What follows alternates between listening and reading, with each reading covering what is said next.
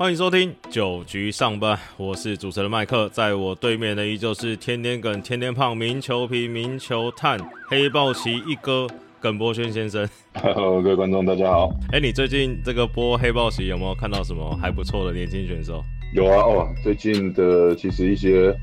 可能不是这些传统球队的，都打出相当好的战绩哦。嗯，那包括像麦聊，昨天哦也有一个投手。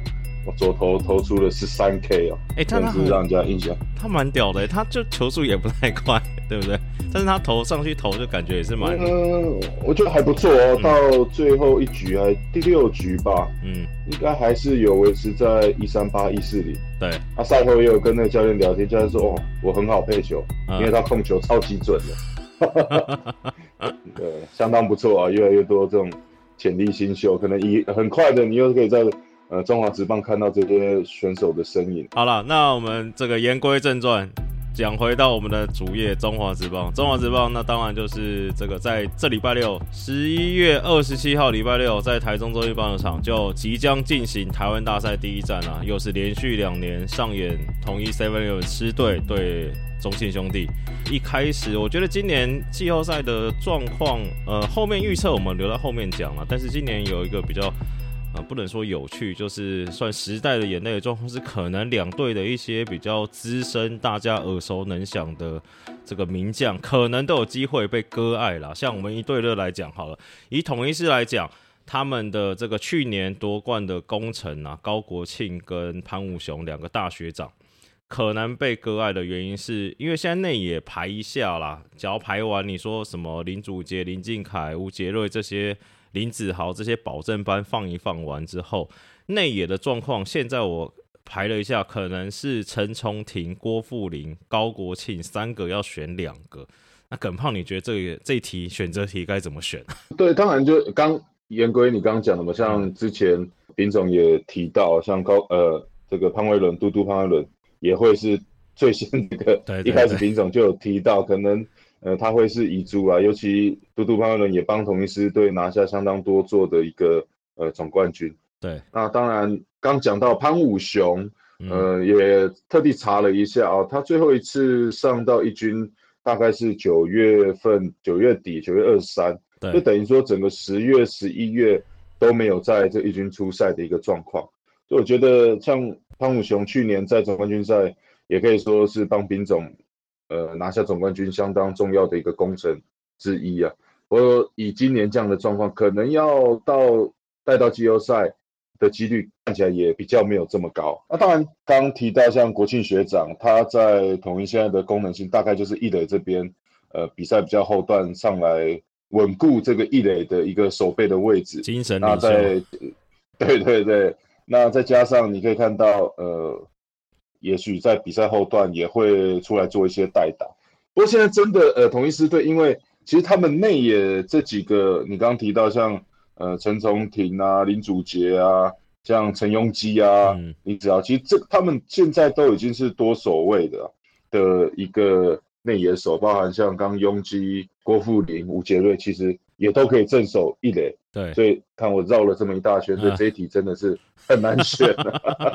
因为你刚刚提到国庆学长，如果因为总冠军赛的时候，往往还是需要有经验的这样的一个学长，对，呃，在休息区里面去带动这些年轻的选手，无论是说在比数落后的时候，持续的鼓舞他们，跳跳在，对对对，就想尽办法把这个士气打回来。对，那在领先的时候，你要怎么样去稳住，把这个领先到最后，所以。哇，我觉得我要是我还是会把国庆学长带进去。对，那当然陈崇庭这边来讲，对于丙总也是相当重要，因为先前跟丙总也聊过，呃，他们大概会分成两个不同的一个先发的阵容啊，就是说第一个是可能会比较兼具呃攻击性啊，那也知道同一支队比较大的问题就是在守备嘛，对，呃，三垒这一边的一个守备，甚至整个内野。我觉得整个内野现在稳定的先发，应该只有看到呃林敬凯这边二垒的位置是比较稳定以外，其他的一一垒、游击、三垒，其实呃每一场要排谁，可能都要在赛前这兵总他们开会完才会做最后决定。嗯，那刚提到的陈宗廷，呃，兵总比较有几率会带的原因，就是因为他的打击在整个内野里面来算是稳定的。而且算表现是突出的，少数你可以期待的啦。呃，不要这样讲。对，那就是说，如果以陈松廷跟呃林祖杰来相比的话，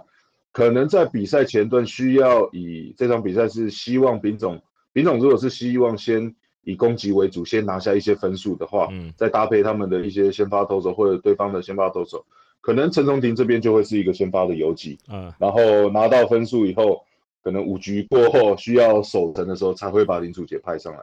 哎，你刚才讲这样子，我好奇问哦，因为你说刚才讲法时候，那个品种可能会有这所谓攻击组跟稳定组嘛，不要说守备组好。那你说，譬如说，假如说攻击组是会放在那种呃，譬如说刚好今年是兄弟嘛，譬如说攻击组是会放在那种对方 S，譬如说德保啊这种哦，干我需要攻击人类要把它突破，还是说放在那种可能？呃，譬如说二三号出来投，或是土投出来的时候，才放攻击组说哦，这个得分几率比较高。通常是攻击组会放在哪一种状况啊？一般来讲，当然你会说，对于比较有机会攻击到的投手，可能你会排这种 比较有攻击能力的下去了。对，那德保拉其实排谁都差不多。懂懂懂，蛮能理解的。对对对对。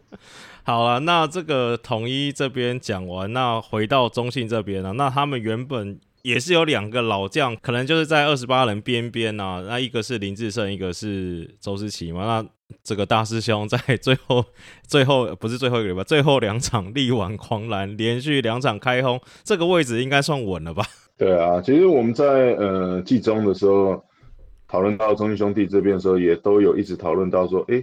呃，中英兄弟这边打线上可能唯一的空缺，可能就是在 DH 这一边，这好像跟其他各队不太一样。对啊，其他各队是 DH 满出来啊，找不到呃可以守备的这个选手。对啊，呃，对对对，那反而中英兄弟这边是反而比较呃欠缺这种有经验然后有 power 的打者。那当然先前提到呃苏伟达以外，就是右打的这个林志胜。那先前在节目也提到，就是说。呃，智胜在季后赛的一个经验，甚至曾经也帮呃他以往的球队拿下这么多座的一个总冠军。那再加上国际赛，这个你看关键的时刻，古巴我自己哦，古巴之前是亚运，我记得二零零六年，呃，智胜也是打出这关键的再见安打。那时候叶老师说。嗯，可能要考虑换代打。志胜说：“再给我一次机会。”我心想，如果那一次机会不成功，也没有再来的机会。那次机会不成功，你就要去当兵了。对，就要去拿银牌。对，所以我觉得，对，所以我觉得应该最开心的是这个祝总啊。嗯，因为祝总教练看到志胜在呃最后的几场比赛，把呃他们想要的这样子的 DH 的一个人选终于找到。那甚至我觉得这也会整个呃稳定。祝总在于说先发的一个名单或者整个团队的一个士气啊。我先帮祝总讲一句话了。我看到那个 PPT 有网友在讨论说什么，哎，为什么智胜大师兄回来了开轰？这个祝总好像。表情没有很开心的感觉，我想说，靠，他都戴着口罩，而且祝总的个性也不是会在那边跳来跳去的这种吧？大家不用这么苛求吧，对不对？对他，他的眼睛会笑，你知道吗？你要看他，你要看他的眼睛。好，那这个大师兄是应该是没问题。那你觉得周董还有机会挤进去吗？嗯，我觉得周董这边可能，我觉得祝总这边。就有可能会割舍掉，因为刚刚提到了苏伟达，其实，呃，在左打这一边，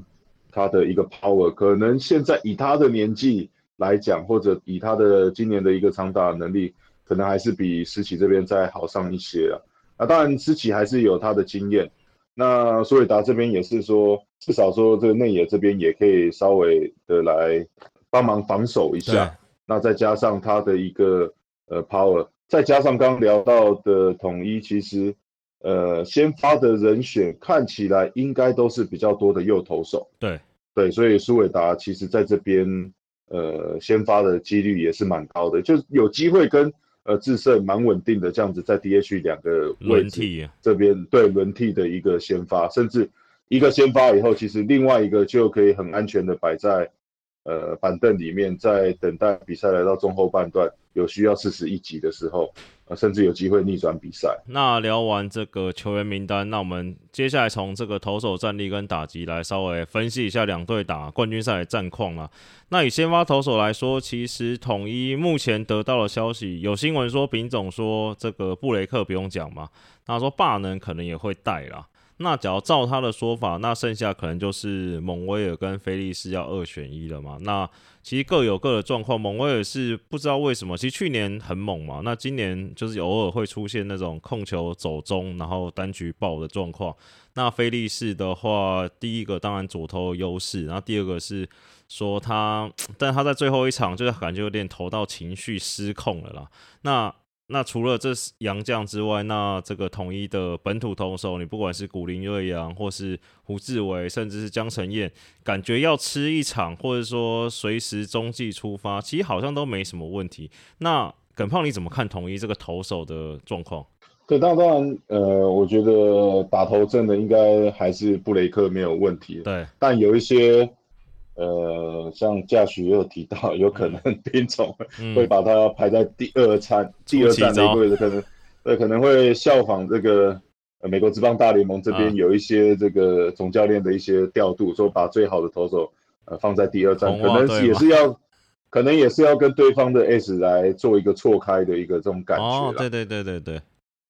对，那当然，呃，刚提到的除了呃蒙威尔以外，我觉得古林瑞阳。呃，近期其实有不错的一个表现，那甚至今年，呃，投球局数也刚刚好来到一百局嘛。对，那丙总其实也看到他的一个成长，只不过比较可惜，你看到其他他面对到其他各队，呃的防御率大概都压在二左右，啊，不到三。嗯。不过面对到中信兄弟是一个爆炸的 情况，对，哇，是高到呃四的一个防御率是有点吓人。嗯，对，那再来当然。呃，另外两位刚刚提到蒙威尔跟菲利斯，我觉得这边就会，呃，林总就会做出一个比较大的一个决定点。我觉得还是会成绩先撇开，我觉得还是攸关于说，呃，左右打的一个对战，因为毕竟中英兄弟可以看到几个中心棒次，包括开路先锋洪文成这边也都是左打，嗯，包含像陈子豪、许基宏对这一类的，也都是强力的左打者，所以。我觉得这边如果最终纳入菲利士的可能百分比会呃稍微高了一高一点啦，就是说至少会尝试用这样的一个左投的一个压制能力，至少说不要在这前面几站让呃整个中英兄弟的打者全部都是看到右手的一个先发来的这么样的轻松，对。那那个回到中信兄弟这边的先发投手，其实第一个问题就是要问，你觉得该让德保拉一四七吗？我觉得以因为以往看到这个以前的这兄弟像兄弟王朝的时候，这些呃投一四七的投手，大概来讲那时候大概就是三个三个投手在投嘛，那个罗曼那个年代，那那个时候的本土先发是真的可能能力上面的落差。跟杨绛来讲是差的比较大一点，那个真的上去吃不了啊，吃不了一场。对对，那你包含像看到今年的郑凯文，甚至呃下半季加入的这个吕彦青，尤其吕彦青，你看到今年他的一个先发的初赛，面对到统一是最多的哦，嗯，他投了四场，面对到统一师啊一胜一败，防御率只有二点五九，统一庄务，那美局，对我觉得美局被上垒率也低到只有一点一一，所以我觉得。嗯，祝总这边应该也会把吕彦青排在一个先发的行列，甚至呃不一定会排到最后面，可能我觉得在第三站左右，呃就蛮有机会推上吕彦青的。对，对啊，那其实你看，你扣掉德保拉、吕彦青，那剩下的呃像魔力，虽然好像有点续航力问题，但是因为是左投的关系，因为其实统一师相对。中信兄弟比起来，他们可能更恐左一点，所以像魔力感觉应该也可以吃一场。那最后就是剩华德兹跟这个罗杰斯两个二选一嘛。那华德兹在最后一周，呃，丙总呃不是丙总，祝总感觉也是算让他调整一周，让他上场丢了两场了。那看起来最后一场是七局掉三分。那我觉得也是看看这华德兹跟罗杰斯这两个是不是也不太好选。我我我觉得真的是 非常的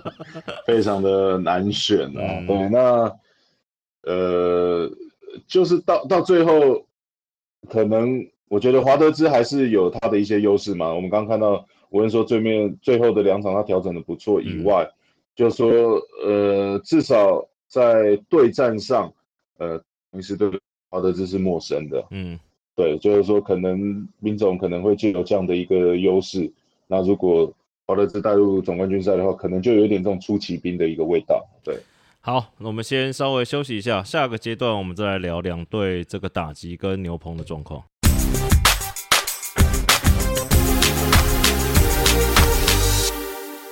第九届中信杯黑豹旗热力开打，想看一年一度最热情、最热血的高中棒球赛事，敬请锁定官方粉丝团以及 YT 频道。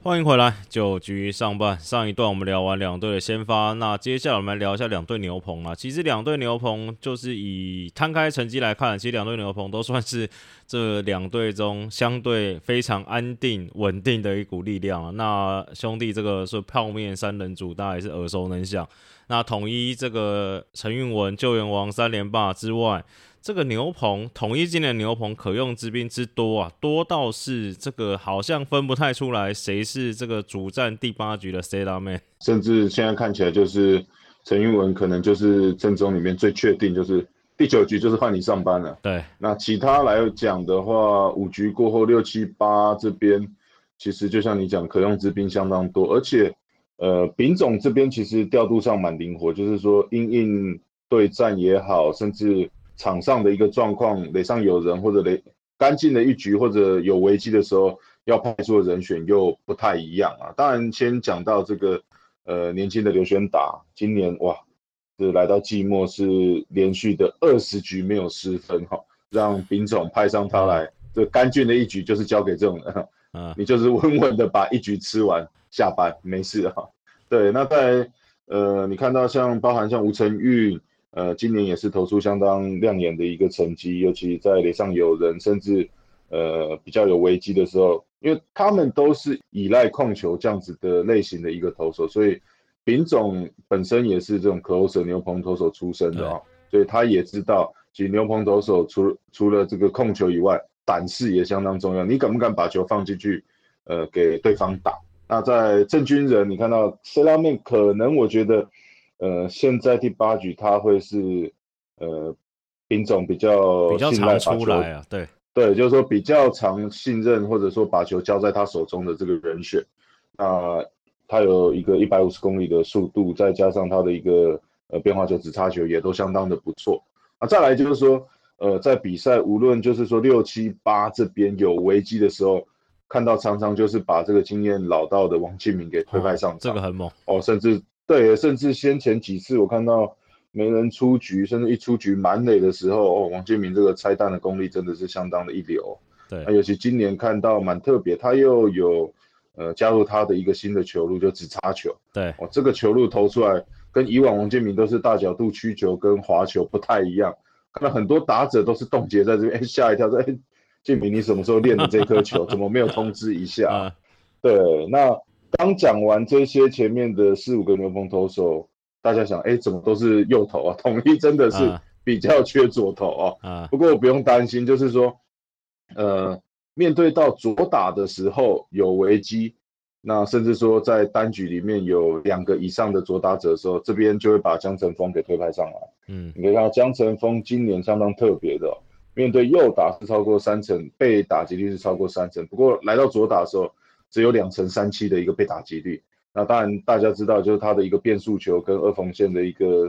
呃声卡球，对，其实面对到这些左打者是相当有一套，所以整个整个赛季下来，你看到丙总在调度这些牛棚投手来讲，可以说是运用的相当灵活，而且每一个人的角色，即便你刚我们提到说，其实六七八这边的人选都不太固定，不过。谁该上班，在什么时候上场，其实兵总都相当的了解。对，因为你刚刚有提到那个统一的王敬明嘛，那他就是比较负责这个所谓拆弹手的角色。那反观兄弟中信兄弟这边呢，那你说吴俊伟跟李正昌，甚至蔡奇哲，其实呃，好像在赛季中他们都是比较负责这个所谓固定这个七八九。他们这种中间这种拆弹手，尤其在季后赛这种比较高强度的比赛中，譬如说你假如说四局突然有状况，五局突然有状况，中信的拆弹手会是谁啊？该不会是你的好朋友关大元吧？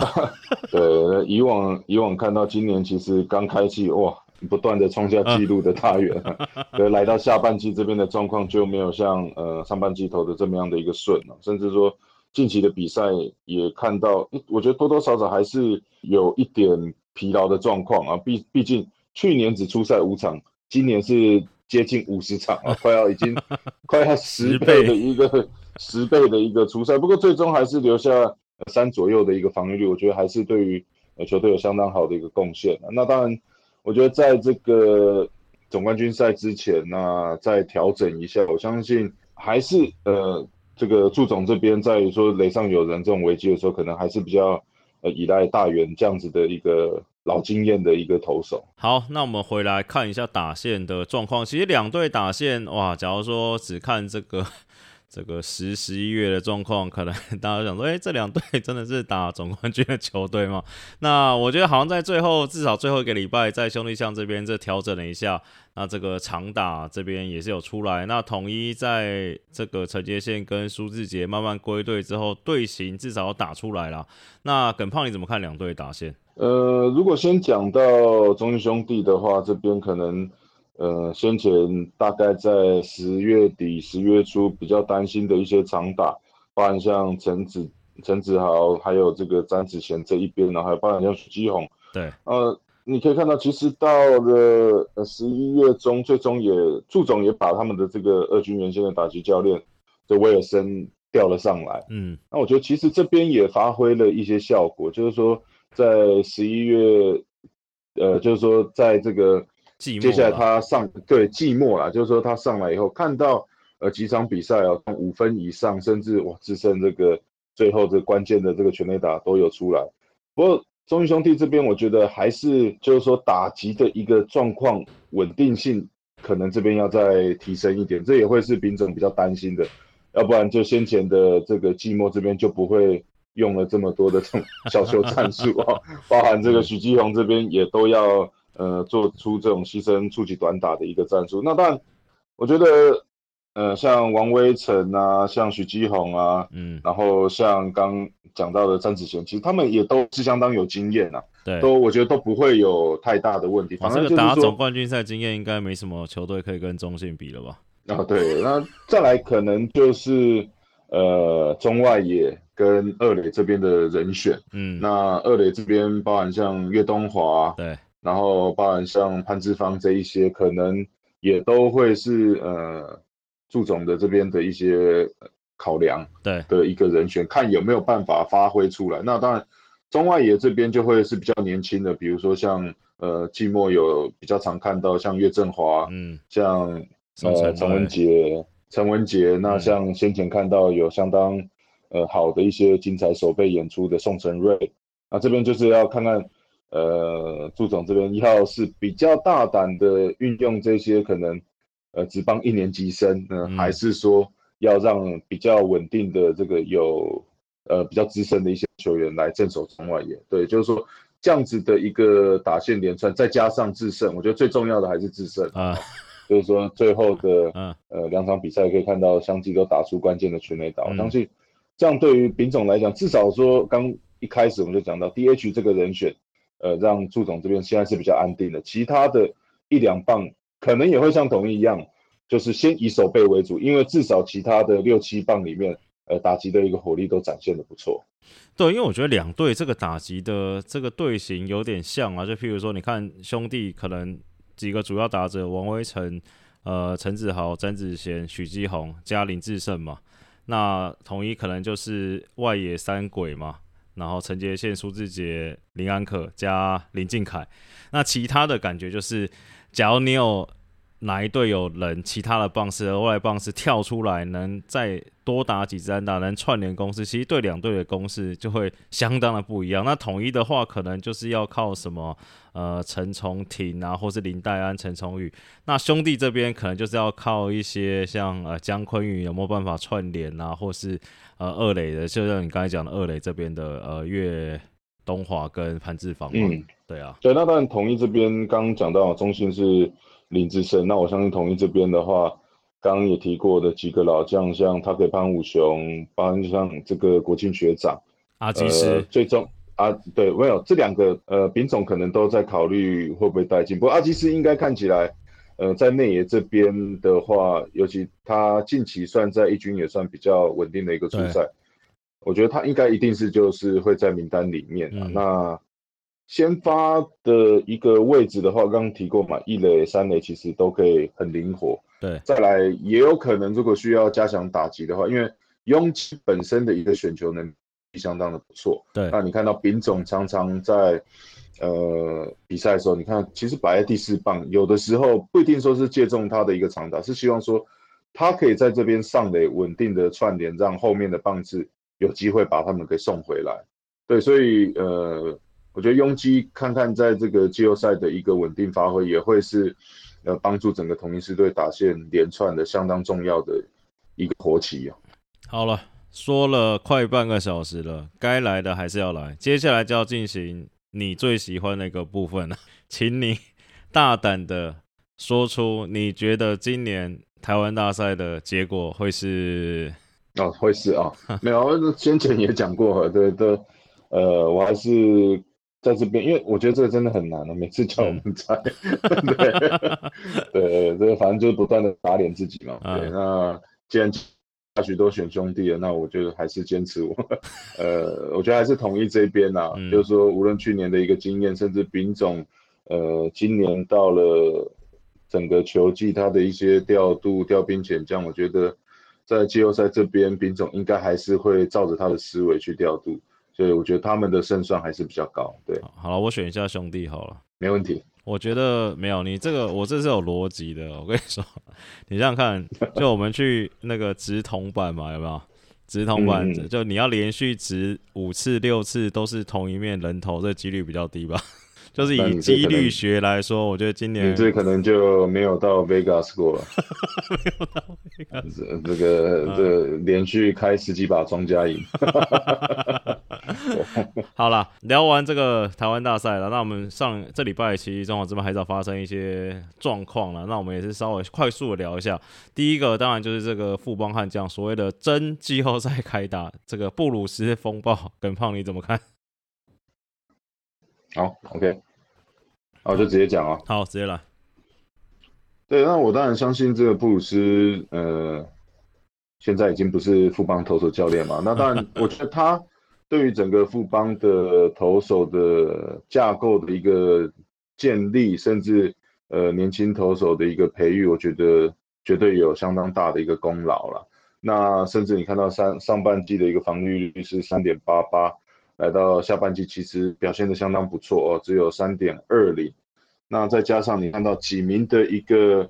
呃年轻投手都有相当的程度的一个养成的成功，包含像。那包含像几个主力的牛棚，像这个吴世豪，那像李建勋这些啊，还有蓝凯钦、王卫勇。其实你看到在比赛的后半段，在他这种呃刚开始看就觉得说，哎奇怪了，这个有危机怎么都不换，都让这些投手在这边硬撑，甚至说，哎奇怪，这样的比数怎么会派这样的一个投手？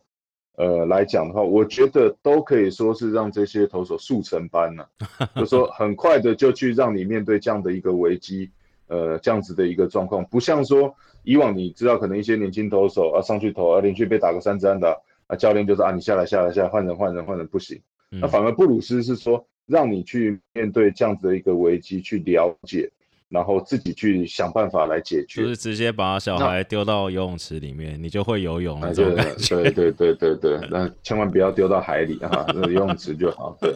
那再加上呃，其实你也有看到一些年轻投，像我们之前也理解到，就是说你年轻的投手，包含像这个像曾俊岳啊，像蓝凯钦啊这一类，可能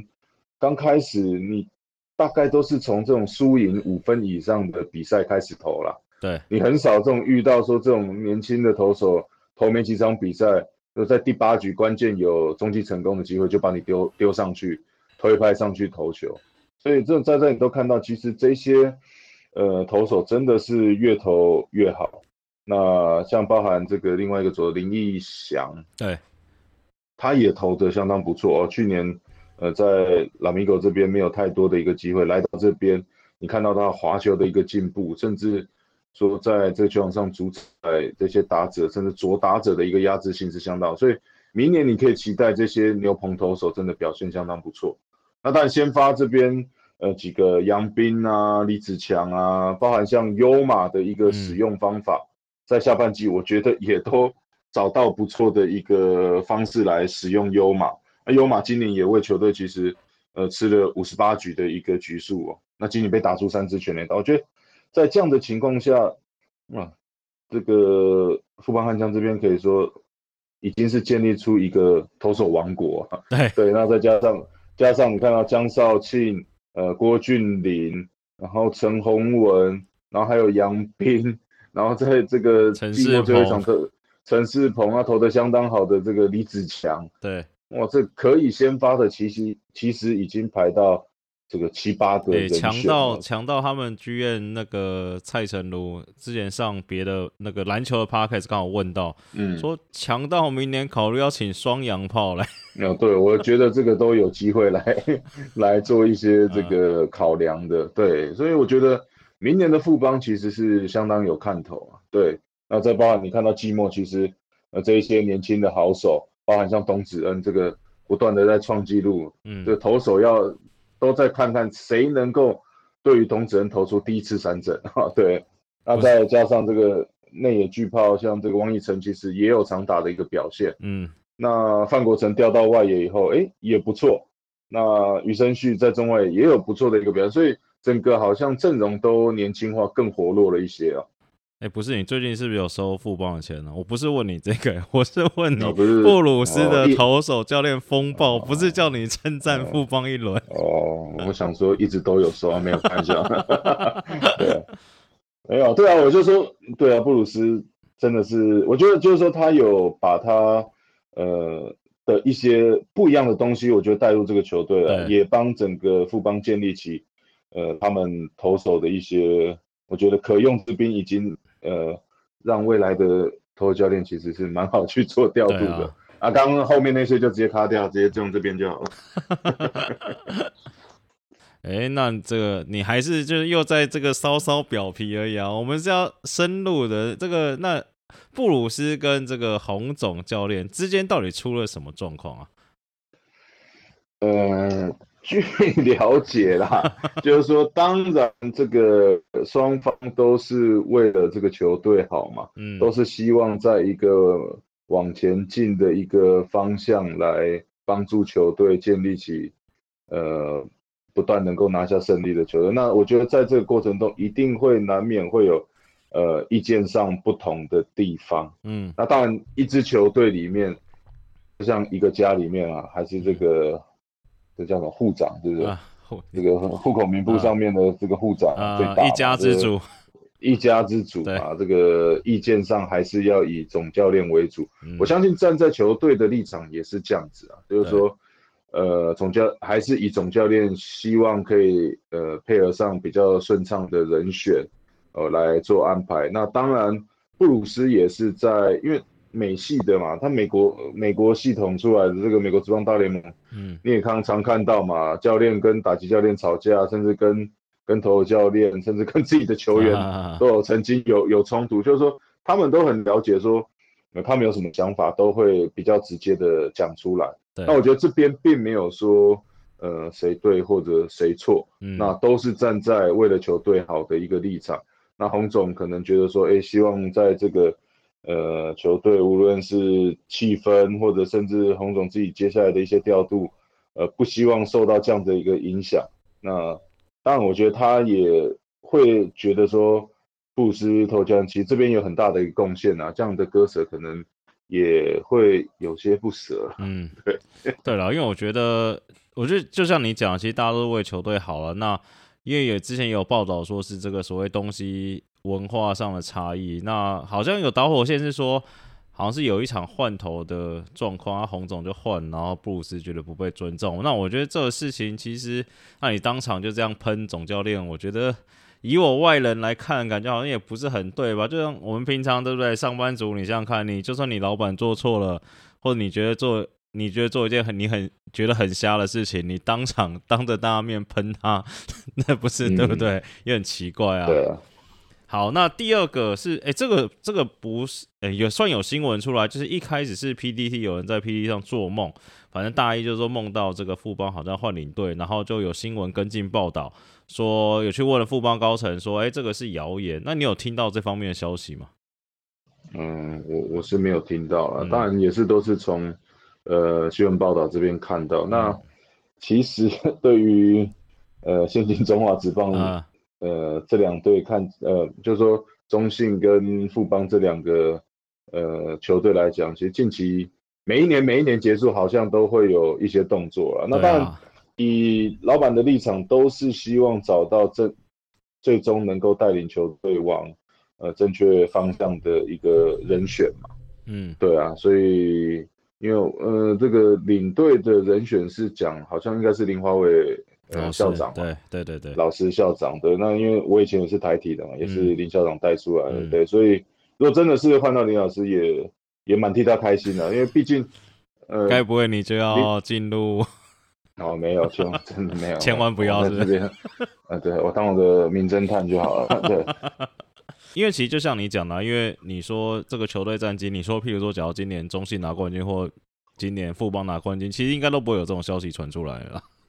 是好，最后一个最新的是昨天这个开领队会议，说这个被大家诟病已久的这个上下半季啊，不是不是被大家诟病已久的这个季后赛制度确定要更改，等于说明年确定一定会有第一轮的季后赛，等于是五队一定会有三队打季后赛。那更改的大概最大的重点是说，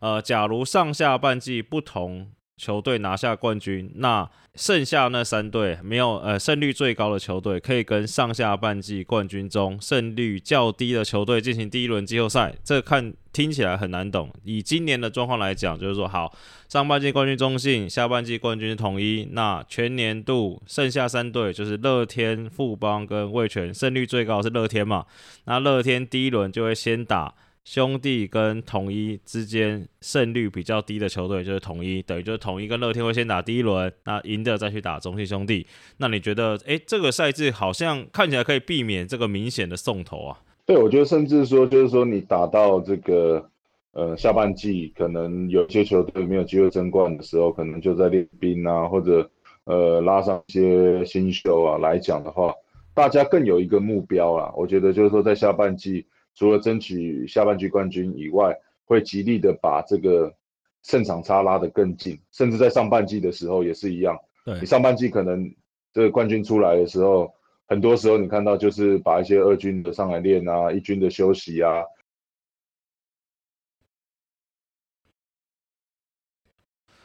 好，节目尾声，照惯例来个直球对决。今天有两题，第一题啊，从哎刚好是季后赛的问题。这个是我是帅哥台风天提问，请问耿胖明年卫权有没有机会冲击季后赛？绝对有。对，因为尤其尤其你看到其实呃整个下半季到季末啊，他们打这两支上下半季冠军的球队。哇，真的是打得相当的不错，甚至可能两这我觉得一度两队的总教练跟魏权打完以后都去请教叶总，到底要怎么去打对方，这到底要怎么打对面？对，你可以看到魏权整个今年的一个成长，尤其看到郭天信、李凯威，那投手这边明年又是王维忠、徐若曦，加上林子玉在先发这一边，那 closer 这边看看有没有机会再把田泽找回来。那先发又有五夺，对，那就是说，魏权最可怕的地方还是在速度啦。嗯，就是说整个前前段棒次刚提到郭天信、李凯威的速度，加上后面这些也是都是有相当脚程的一个呃打者，那再加上中心打者积极挤到广冠的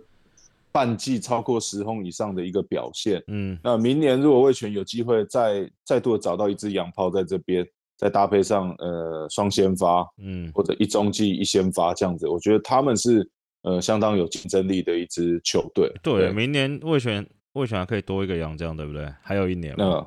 嗯，哎，好，第二题哦，这应该是你，应该是你球员的爸爸，这个球迷偶像耿教练，我是瑞杰爸提问。哇，这我看一下，这问题 好，我看看你怎么回答。